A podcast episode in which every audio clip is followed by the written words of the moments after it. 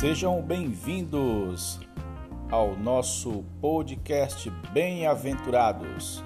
Estamos de volta com mais um Ruminando a Palavra Profética.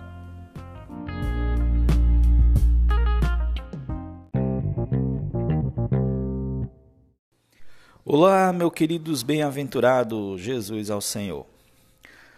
Estamos ruminando a palavra profética do livro do irmão Ezra Mar. Você está preparado para o fim? Já estamos finalizando o capítulo 3. Hoje vamos ruminar sobre cuidar da consciência dos outros.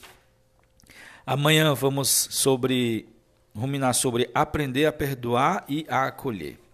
E aí finalizamos o capítulo 3, o que tem o título Cuidar da nossa consciência. Fala muito sobre consciência, muito importante isso. Tenho ganhado muito, desfrutado muito. E o próximo capítulo é O Tempo do Fim, parte 1. Antes de mais nada, você deve estar ouvindo é, pelo um vídeo que eu coloco no, é, no Instagram, Instagram, como diz o irmão Ezra Mar, e no Facebook. Mas eu queria convidar você a assinar o podcast podcast é onde ficam listados os áudios em sequência. Existem vários programas para você poder ouvir. Existe o Spotify, existe o Anchor, existe o Castbox, o Radio Public, Radio Public, TuneIn, o Sticker.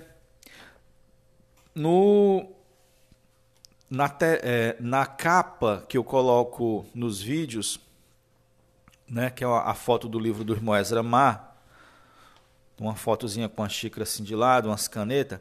Na parte de baixo tem os, os ícones dos aplicativos. Você pode ir lá na Play Store do, da, do Android, né? Colocar lá Castbox. O que você vê que foi igual aquela, aquelas, aqueles íconezinhos, você pode baixar. A questão é que você vai poder ouvir né? Ou indo trabalhar, indo no ônibus, né? É, andando, caminhando e também usa, isto usando o fone, né? E também em casa você pode ter uma caixinha de som e ligar via Bluetooth e ouvir. Estou colocando lá as mensagens da conferência. Também estou colocando esse conteúdo aqui e a gente vai agregar mais conteúdo. Ah, você é bom porque você para, né? vai fazer alguma coisa, depois volta, continua de onde parou, com a tela do celular desligado. Né? Dessa forma que você está vendo, se você desligar, ele para. Né? Quando é vídeo, tem essa questão.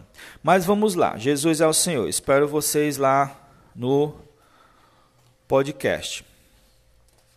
Atos 24, 16 diz assim: ó, Por isso também me esforço por, sem, por ter sempre a consciência pura.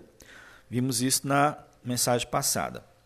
Diante de Deus e dos homens. Pronto, aqui está o ponto. Ó. Diante de Deus e dos homens. Não é apenas diante de Deus, irmãos, é também diante dos homens. Nós devemos manter a nossa consciência pura e a, e a consciência dos homens também pura certo? Tem, temos que lidar com a nossa, mantê-la sempre limpa, sempre pedindo perdão pelas nossas ofensas. Mas nossas ofensas, irmãos, às vezes danificam a consciência das pessoas. Então precisamos pedir perdão a elas também. Para que elas não fiquem com nenhum dano na, na consciência delas. Porque mesmo elas nem terem culpa, elas acabam elas ficam é, com problemas na consciência. O irmão usou aqui um exemplo, por exemplo, um exemplo, por exemplo, o irmão aqui usou um exemplo é, da dívida. Né? Comumente, por causa da, do, dos problemas financeiros do país e, e, até mesmo por falta de orientação dos irmãos em administrar suas finanças, pede-se dinheiro emprestado e às vezes não consegue pagar. Você fica com consciência, né, sem paz porque não consegue pagar e o outro também fica, fica meio assim constrangido, fica meio sem olhar você no rosto, certo? Então, De repente você pede perdão a Deus, mas você tem que lidar com o irmão, tem que chegar lá e dizer: irmão, eu não estou podendo pagar. Isto é, se você não puder, se você puder, você tem que limpar a sua consciência já, e isso já vai limpando a do irmão, já elimina aquele problema. Mas se você não puder pagar, você diz: irmão, não posso pagar, mas eu não esqueci da dívida. Por favor, me perdoe o atraso. Isso, irmão, vai dar uma tranquilidade no coração do outro irmão que vocês não sabem. E isso é cuidar da consciência dos outros. O irmão Ezra até dá umas dicas aqui sobre a administração né, de recursos. Primeira coisa, irmão, é não gastar além do que ganha.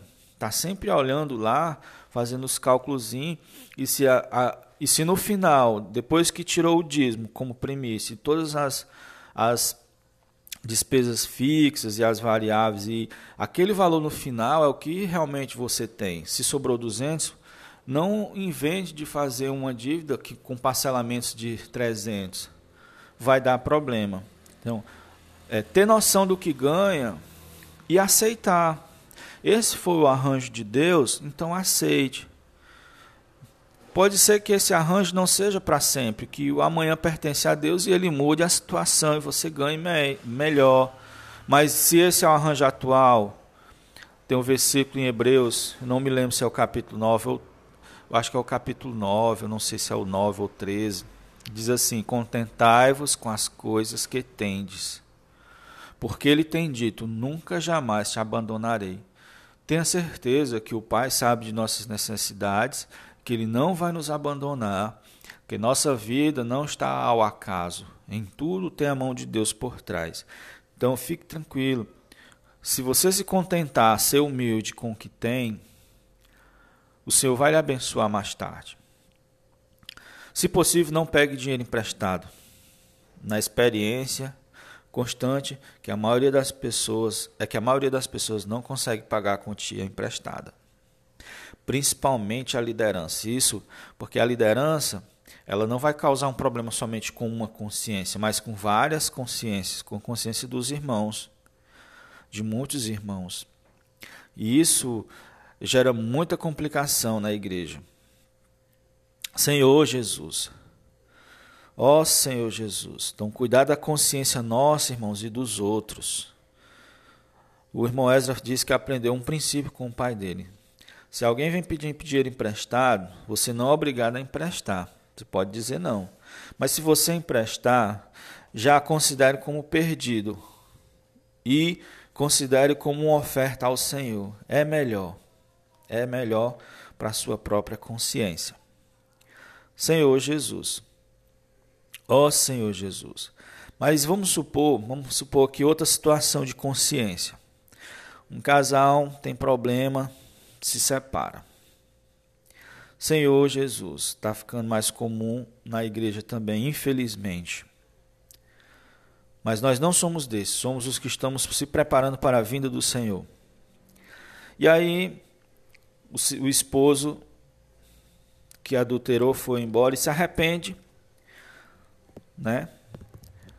E isso o casal já separado. E volta para o Senhor e volta para a mesma localidade. Recebê-los, recebê-lo, sem, sem dúvida, recebe-se. Mas a pergunta é: ele volta a servir ou não? Senhor Jesus. Então, na verdade, a questão não é nem se ele volta a servir ou não, é se a consciência dos demais irmãos vão ficar em condenação ou vão ficar em paz.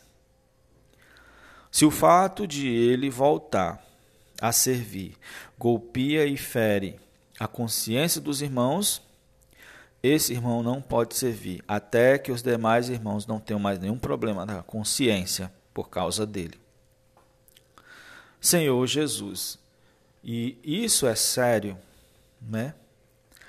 Porque a consciência ela acusa ou defende a medida do crescimento dos irmãos.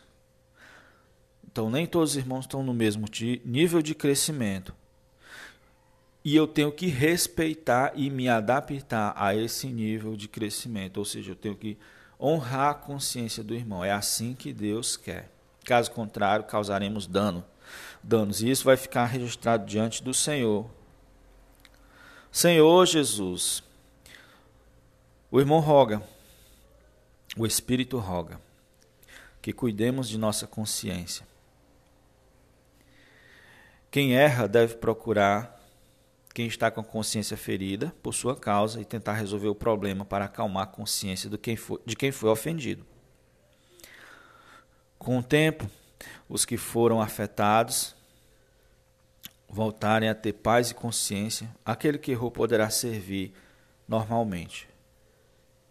O que determina o retorno ao serviço não é mesmo a condição de quem errou, mas também não é somente a condição de quem errou, mas também da consciência dos que foram afetados pelo erro.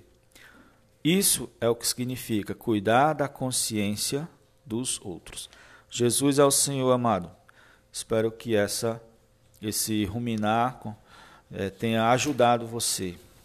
Senhor Jesus, se você tem um livro, maravilha. Desfrute, leia, comente, compartilhe com os irmãos da igreja. Até o próximo episódio.